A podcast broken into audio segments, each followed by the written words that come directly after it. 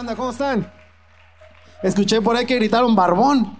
Yo no sé por qué lo dicen, pero a ver, no los veo bien. Ahí está. Me dejan desbloquear mi iPad. Ahí voy. ¿Cómo están? ¿Bien? A ver, les otra oportunidad. ¿Cómo están? ¿Bien? Ya casi diciembre. Bueno, ya merito. ¿Cuánto les gusta la Navidad? Tamales. Con la familia. Ya casi salimos de vacaciones.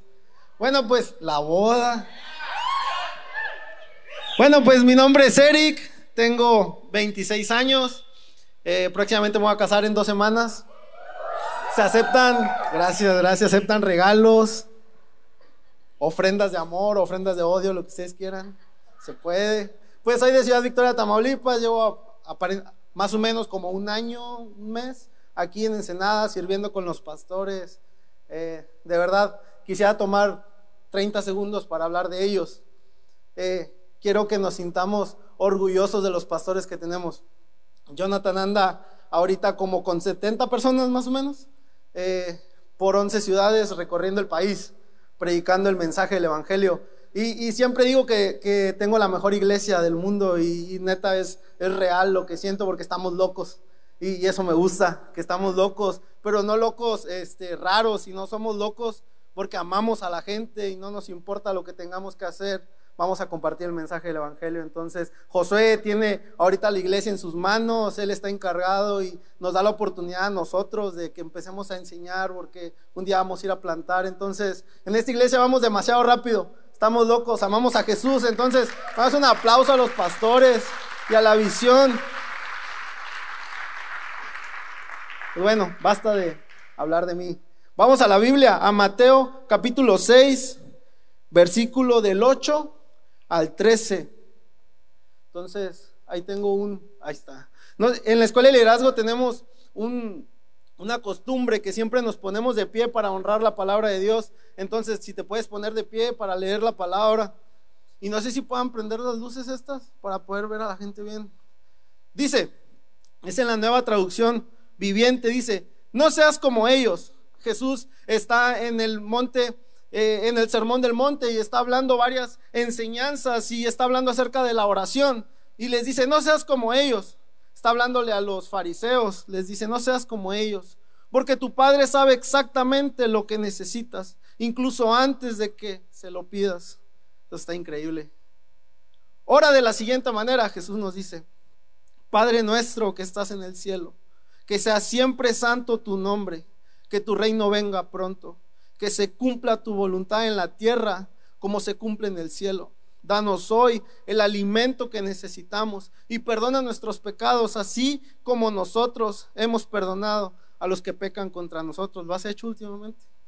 No permitas que cedamos ante la tentación, sino rescátanos del maligno. Vamos a orar, Dios. Te pido que nos ayudes. Yo sé, Señor, que en este lugar hay personas que su última opción es orar que ya lo perdieron todo, que ya tocaron fondo, que ya la vida los golpeó demasiado y ya no tienen más que dar, más que orar.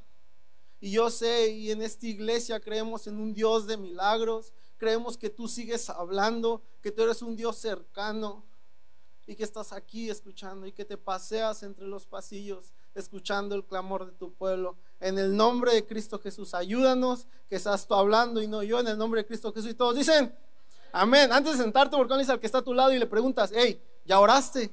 Y si te dice que no, le das un zape, nada, es cierto. Y luego ya puedes tomar tu lugar.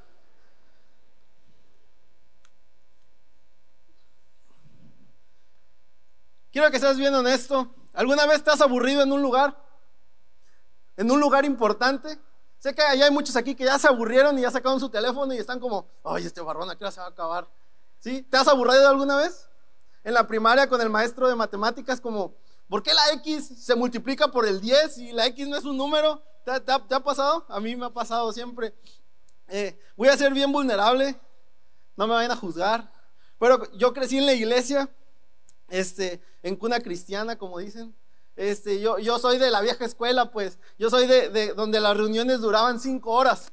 Yo, yo soy de, esa, ¿no? De, tumpa tumpa y, y ese estilo, ¿no? Donde las reuniones duraban cinco horas, eh, el predicador predicaba como tres horas y al final daban tamales. Les pasaba. y las iglesias eran carpas y era ese estilo. Y da cuenta que el pastor decía al final de la administración, pasen al frente los que necesitan oración y pasaba la gente y el pastor oraba por ellos, la gente se caía y luego pasaba una señora con las mantitas y, las tapaba para que no se te viera la panza. ¿Cuántos son? ¿Cuántos son de la mía? Venga, amén. ¿Y a su nombre? son de la escuela, ¿no? Entonces, yo, yo me aburría un chorro, se los prometo, es que son cinco horas y era demasiado. Y estaba chiquito, no me juzguen. Y siempre esperaba que se acabara la predicación para que el pastor dijera, hey, pasen los que necesitan oración. Y ahí me veían a mí, yo pasaba enfrente luego, luego, para que oraran por mí. Oraban por mí y me caía. Pues les voy a confesar algo. Yo me caía para dormirme. Y se los prometo, me la pasaba dormido cuando era la administración que le llaman. Y, estaba dormido y no era que Dios me había tocado, sino que estaba dormido. Y hasta las hermanas me decían, ese niño tiene la unción de Dios. Y eran puras mentiras, yo nomás pasaba enfrente porque me aburría, porque los tiempos de oración eran bien aburridos. ¿Les ha pasado? Que se aburren y dicen, ay, otra vez. Sí, pero no siempre es así. Creo que la cosa cambia cuando tu última opción es orar. ¿Cuántos han dicho alguna vez, ya lo perdí todo? Dios, si me ayudas en esta, te prometo que le voy a echar ganas. ¿Cuántos han dicho eso últimamente? Tal vez en la semana no tenías para darle a tus hijos y lo único que tenías era orar. ¿Les pasó? A mí en estos momentos lo único que me queda es pedirle a Dios y clamar a Él. Y, y en ese momento no se torna aburrido, ¿verdad que no? Ese momento sí tenemos que clamar y orar a Dios. Y, y, y hace poco, eh, cuando yo estaba en la escuela de liderazgo, aprovechando el anuncio, si te quieres meter, tu vida va a cambiar.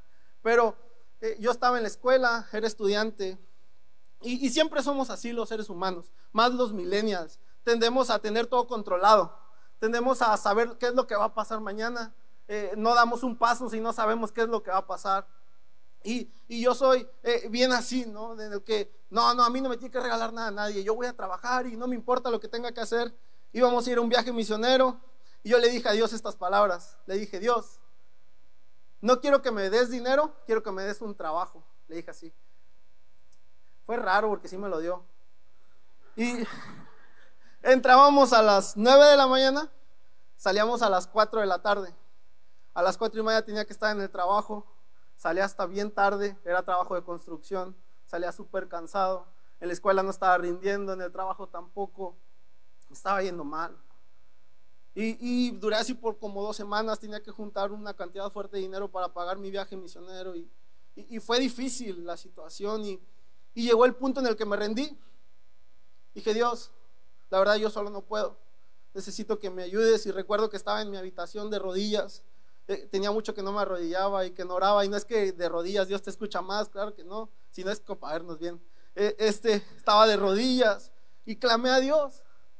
Dije, Dios, necesito que me ayudes. Yo solo no puedo. Voy a dejar este trabajo. No estoy rindiendo en lo que vine a hacer aquí en Senada. Dejé el trabajo. A los dos días me hablan, que aquí está Gaby, no me va a dejar mentir. Me hablan de arriba y me dicen, oye, no te preocupes, tu, tu viaje ya lo pagaron. Algo pasa cuando oramos.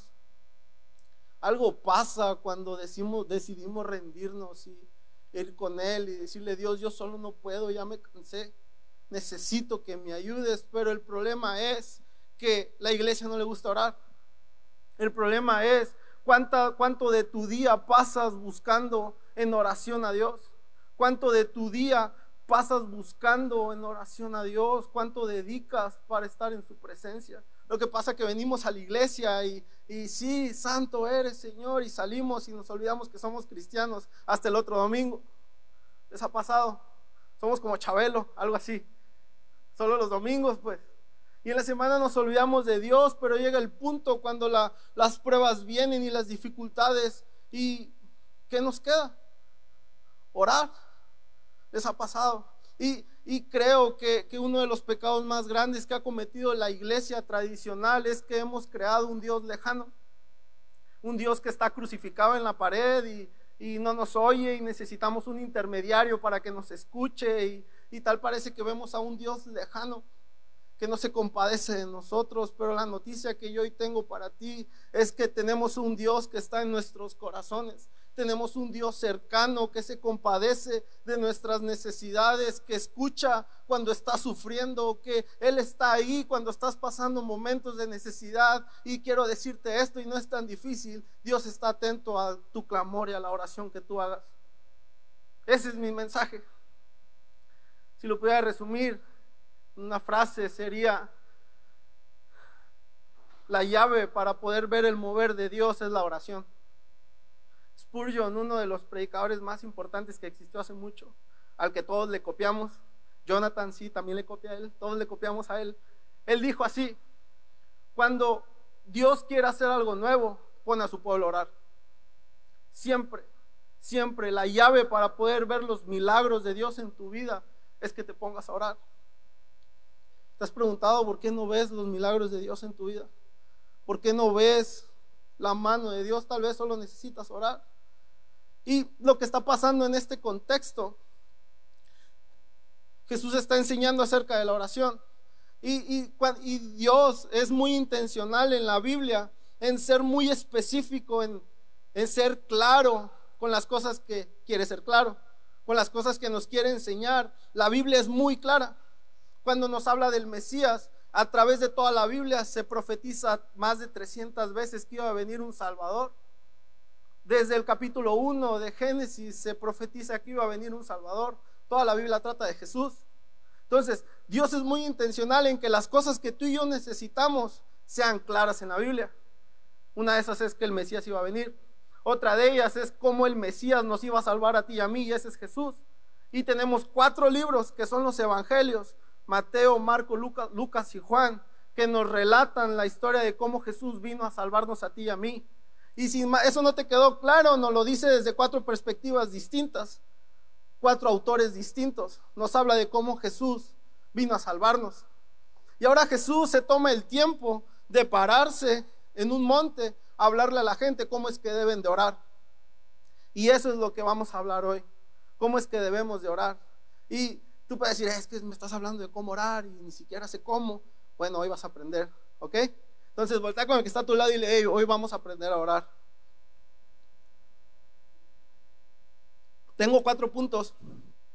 Si estás tomando notas, vas a entrar primero al cielo. Si no, te vas a quedar hasta el último. Nada, es cierto. No se crean, no se crean.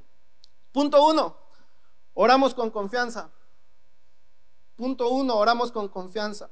Versículo 8 del mismo capítulo. No sean como ellos, porque tu Padre sabe exactamente lo que necesitas, incluso antes de que se lo pidas. Ora de la siguiente manera. Padre nuestro, repite conmigo, Padre nuestro, que estás en el cielo, que sea siempre santo tu nombre. Algo, algo resalta aquí, ¿no? Mismo, mismo Jesús dice, hey, cuando vayas a orar, quiero que empieces diciendo eso. Padre nuestro. O sea, aquí ya están hablando de algo, que Dios es nuestro Padre.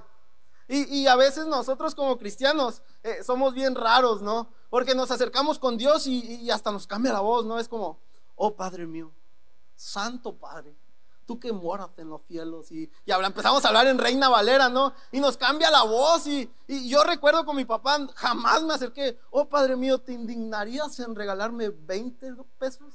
Jamás, o sea, yo era llegaba, ya, págame 20 pesos y si me decía que no me revolcaba hasta que me los diera.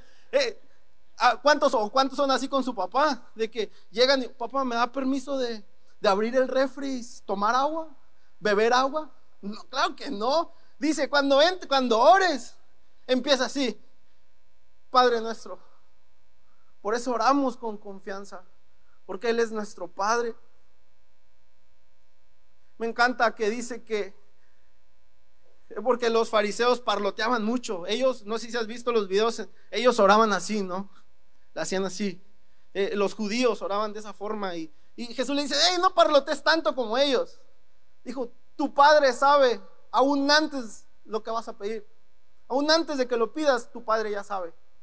Eso está increíble, porque eso para mí es, me da confianza, el saber que Él sabe mis necesidades aún antes de que se las pida. ¿A poco no te da confianza eso, que Él es nuestro Padre? Y te puedes acercar confiadamente y decirle, hey, necesito esto, y que tu Padre te diga, ya lo sé. estoy trabajando en eso. ¿Les ha pasado? ¿Cuántos han batallado a la hora de acercarse a Dios y orar? Y hay condenación y, y te sientes inseguro al estar ahí. Me encanta eso. Dice, sueño de Dios para nosotros. El sueño de Dios que él tenía no era formar una iglesia, no era formar, perdón, era formar una religión hueca y vacía.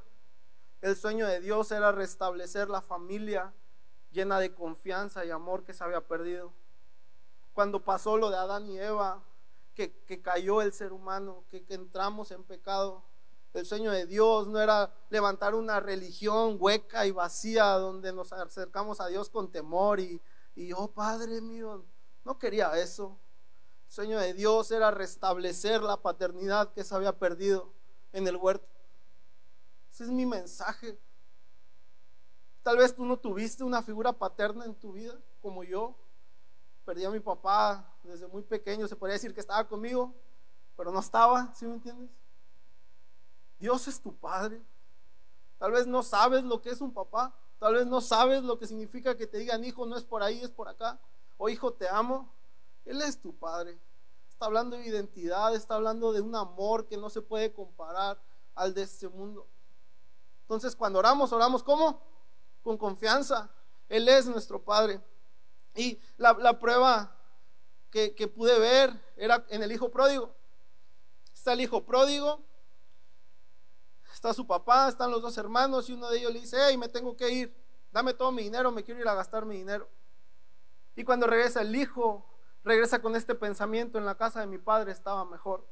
Regresa y su padre lo abraza, le pone un anillo y hace una fiesta porque su hijo regresó a casa. Y esa es la misma actitud que tiene Dios cada vez que tú y yo nos acercamos a Él. Cada vez que vamos y malgastamos y destruimos matrimonios y destruimos nuestra vida.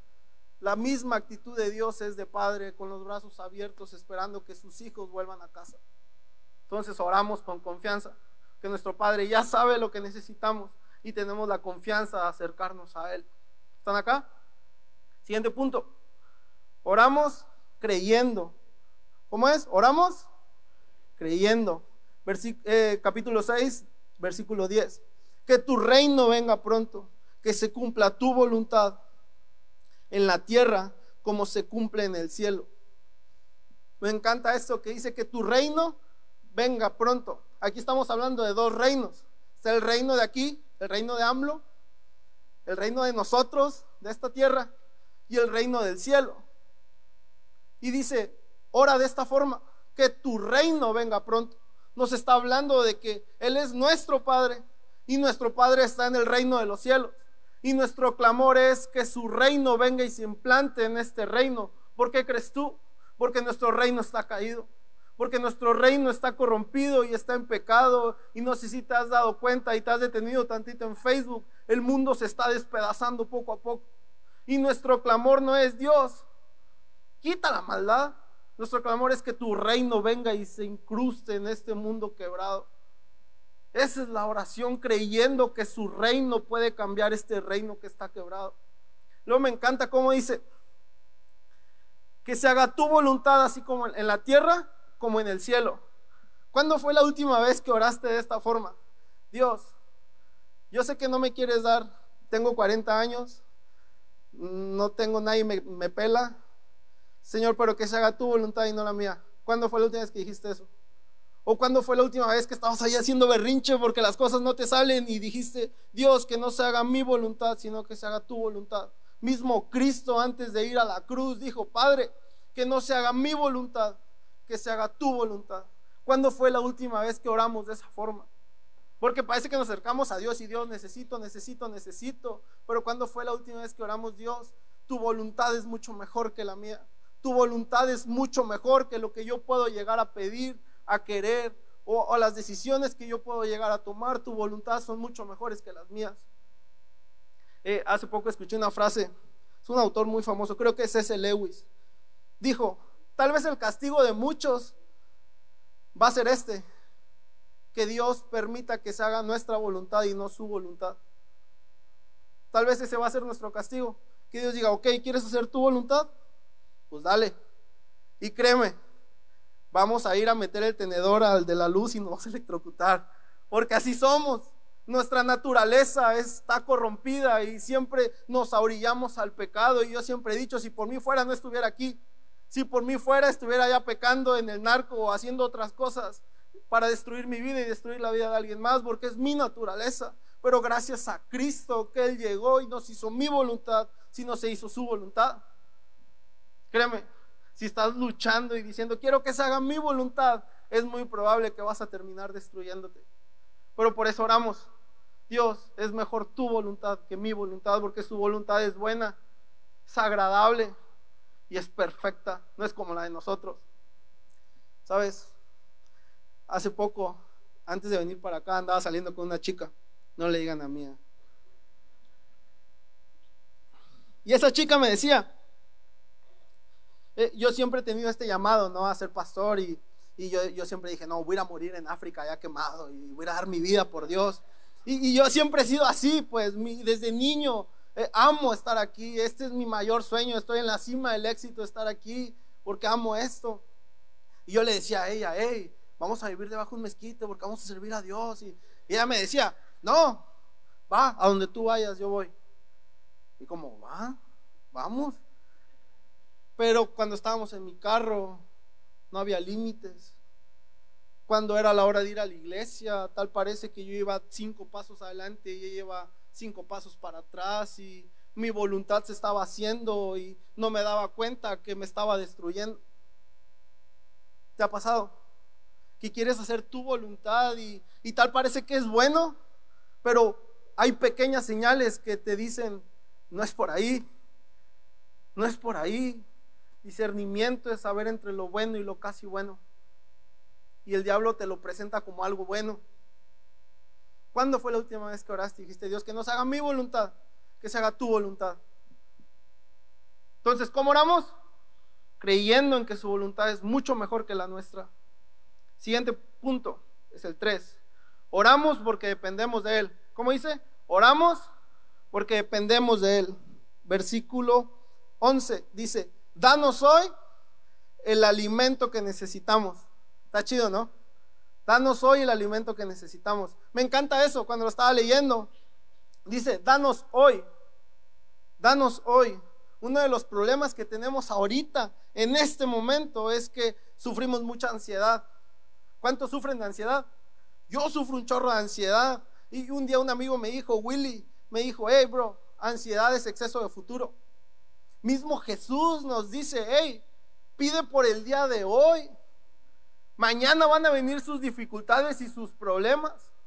Dijo, danos hoy lo que necesitamos. El problema es que somos demasiados egoístas y decimos, hey, quiero tener todo mi futuro arreglado, que quiero tener todo lo que voy a hacer mañana y te olvidas de lo que está pasando hoy. Hoy estás en presencia de Dios, estás en la iglesia. ¿Quién sabe? ¿Quién te asegura que cuando salgas abre un bache aquí en Ensenada, te caes y te mueres? ¿Quién te asegura? ¿Quién te asegura que mañana vas a despertar? Nadie te lo asegura. Pero hacemos riquezas, hacemos posesiones para tener una herencia que dar y luego nuestros hijos se peleen y se divida la familia. Y Dios dice, hey, preocúpate por hoy. Mañana quién sabe, no te digo que, no, que seas irresponsable, pero, pero preocúpate por hoy. Porque mañana van a venir sus dificultades y sus problemas preocúpate por hoy. Y te lo digo yo desde un punto en el que yo soy bien preocupón. Literal, todo el tiempo estoy pensando qué voy a hacer mañana. Es más, muchos están pensando a dónde van a ir a cenar ahorita. Bro, relájate. Estamos aquí. Estamos en la casa de Dios. Dios está aquí. Espérate tantito. Ese es mi mensaje. Preocúpate por lo que va a pasar hoy. Mañana ya vendrá su problema, mañana ya vendrá sus dificultades. Hoy tienes vida, hoy puedes hablar. Ahorita un, servidor de aquí me dijo, bro, familiar se quedó ciego. Como parte del corazón, porque yo, yo lo conozco, pues. Se ama a Dios. Es como mi hijo, pues. Estamos, servimos juntos, lloramos juntos y llega y me dice, bro, familiar se quedó ciego estamos aquí, pues. nosotros estamos un pie adelante de muchas personas. Vamos a preocuparnos por hoy. Y luego me encanta que dice, Él nos va a proveer. Danos hoy el alimento. La Biblia dice infinidad de veces que Jesús viste a las flores del campo, que Él provee alimento y un día se acercan con Jesús y dice, hey, si ustedes que son malos le dan cosas buenas a sus hijos, conti más yo que soy Dios, no les voy a dar cosas buenas a mis hijos. Él es nuestro proveedor, pero a veces el problema es que queremos que Dios provea para nuestras propias necesidades y tener más y más y más y engordar y engordar y engordar y olvidarnos que hay un mundo que se está quebrando. Hay un mundo que se está destruyendo. ¿Cuándo fue la última vez que dijiste, Dios, bendíceme para poder bendecir a alguien más? Bendíceme para poder ayudar a las personas que se están muriendo de hambre. Bendíceme para poder, tal vez quiero negocios, para poder darle trabajo a alguien. ¿Cuándo fue la última vez que compartiste? No de lo que te sobra, sino de lo que no tienes. Porque todos damos cuando nos sobra. Está chido. Pero cuando no tienes y dices, ah, Dios me dio para hoy, si Dios me dio a mí, también te puedo compartir a ti. ¿Cuándo fue la última vez? Jesús un día, un niño se acerca con él y había una multitud de personas, mucha gente, y no tenían para comer, pues eran de esos servicios de cinco horas y ya sigue a la hora de los tamales y pues Jesús dice, a ver, ¿qué tienes? No, pues hay un niño ahí que tiene unos panes y unos peces. Tráiganlo. Y Jesús hace un milagro y multiplica la comida. Y alimentaron a todos. No es que dice, alimentó a sus discípulos. No, no, primero le dio a la gente y luego a sus discípulos. ¿No será que por eso es que no vemos la mano de Dios? Porque nuestro corazón no está alineado a su corazón. A veces siento que la iglesia y nosotros hablamos un idioma que Dios no habla porque el idioma del cielo siempre es compartir y dar y levantar a otros, y el idioma del ser humano es cuánto puedo tener, cuánto puedo llegar a lograr y cuánto éxito puedo llegar a tener.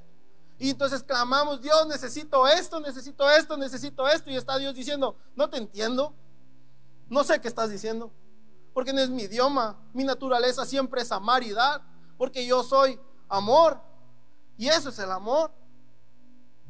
Amar a pesar de todo. Pero cuando empezamos a hablar como Dios habla, Dios necesito que me ayudes para poder bendecir a otros. Y es como que Dios se levanta de su trono y dice, a ver, a ver, a ver, eso sí lo entiendo. Dios necesito amar y dar a los demás. Dios dice, eso sí lo entiendo. Porque es la esencia de Dios. Amar y enviar a su Hijo para salvarnos a ti y a mí que no lo merecíamos. La esencia de Dios. Dependemos de Él. Chécate esto. Ser cristiano no solo se trata de salvación, sino también de dependencia. Depender de Dios es caminar sabiendo que en cada paso Dios va a estar ahí con nosotros.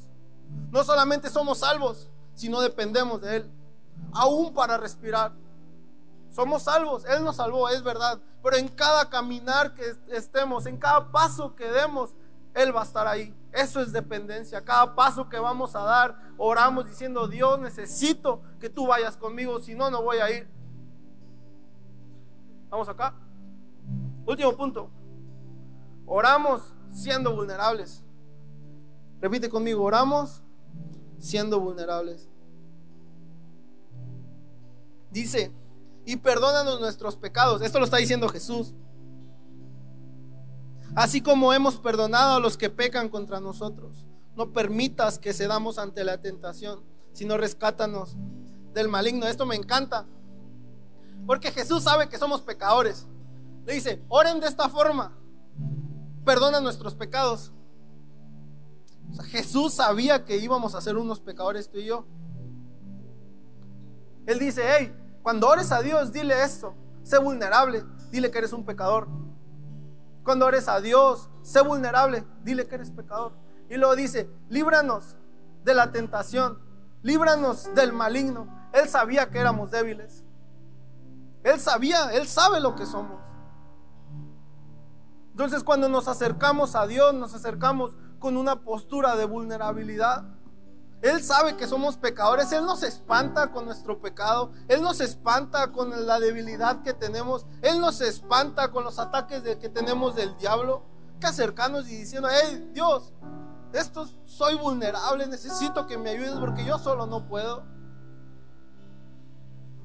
Sabes, si en tu vida sigues cediendo ante la tentación y la maldad, tal vez lo único que necesitas es orar, orar vulnerablemente te va a ser bien vulnerable. Yo toda la vida fui cristiano, toda la vida. Y llegó un tiempo, como alrededor de los 15 años, me volví un adicto a la pornografía, a la masturbación. Y yo era cristiano, pues yo tocaba la batería. Y a veces pasaba toda la noche, los sábados, haciendo esas cosas y el domingo me venía a tocar a la iglesia. Y cuando me bajaba de ahí era como, soy un sucio pecador, Dios, pero tú sabes cuando llego a mi cuarto, la debilidad es tan grande y el ataque es tan grande que yo no puedo. Y caía constantemente en eso. Llegó el punto en el que me cuestioné si soy cristiano, ¿no? ¿Cuántos han pasado por una situación así en la que dicen, el ataque es demasiado, la tentación es demasiado, que te rindes? ¿Y sabes qué me cambió esto? ¿Sabes cómo pude salir de esta situación? El día que decidí levantarme y clamar a Dios y acercarme vulnerable y decirle, Dios, yo soy esto, he hecho esto, necesito que me ayudes.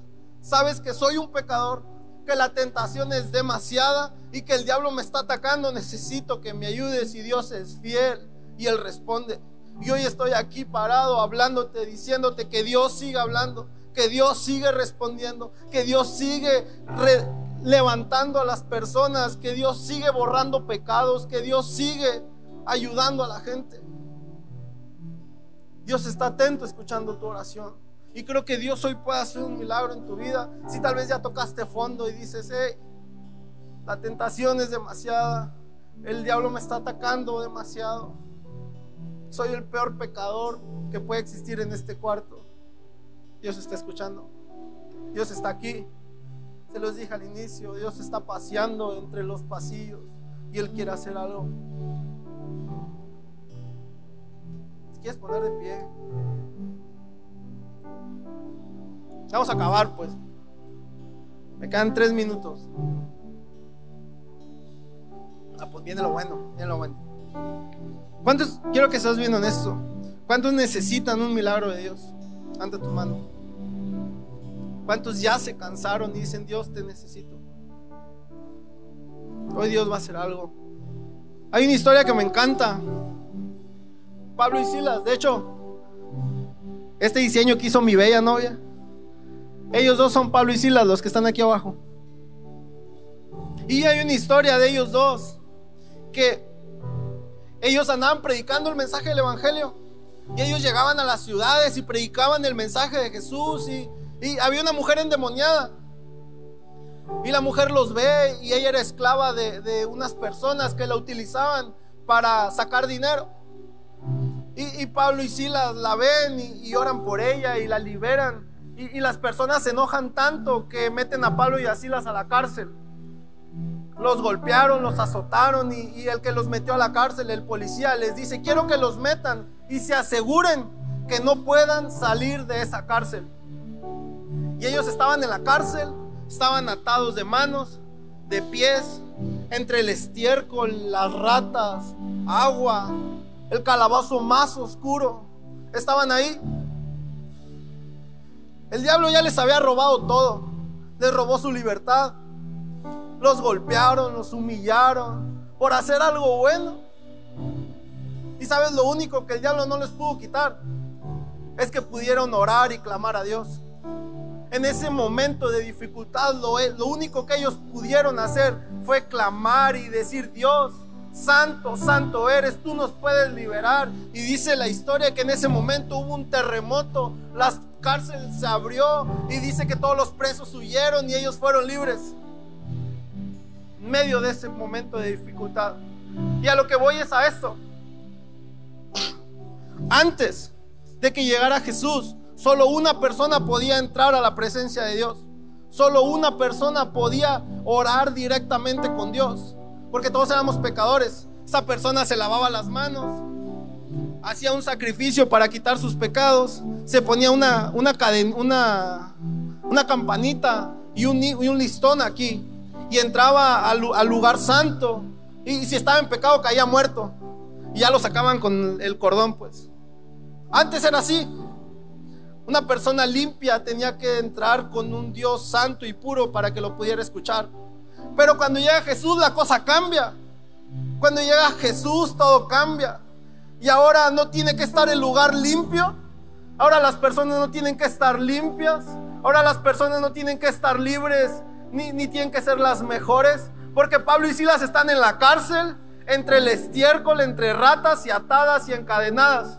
¿Y sabes cómo pudieron clamar a través de lo que Cristo hizo por nosotros en la cruz? Ellos pudieron clamar y decir, el diablo me robó todo, pero puedo clamar y sé que mi Dios puede responder en medio de este problema que estoy pasando. Y esto es lo que te quiero decir. Tal vez caíste tan bajo y el diablo te robó todo y has hecho cosas horribles literal estás entre el estiércol, entre el estiércol revolcándote y dices, para mí ya no hay salida ya me equivoqué, ya fallé, ya la regué, ya no hay espacio para mí en el lugar de Dios. Este es mi mensaje, que Dios vino a este mundo para restablecer la familia que se había perdido y Dios es tu Padre y Él está esperándote con los brazos abiertos para darte una nueva oportunidad. Y creo que Dios pase un milagro el día de hoy.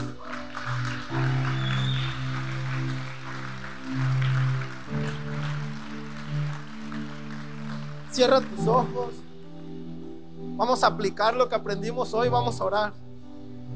Pero vamos a orar como nunca. Vamos a orar con fe, como Pablo y Silas. Creo que las cadenas se van a caer hoy. Creo que las puertas se van a abrir. Creo que salvación va a llegar a este lugar. Creo que salvación va a llegar a tu familia. Entonces vamos a orar, Dios. Te pido, Señor, que tu presencia se mueva en este lugar.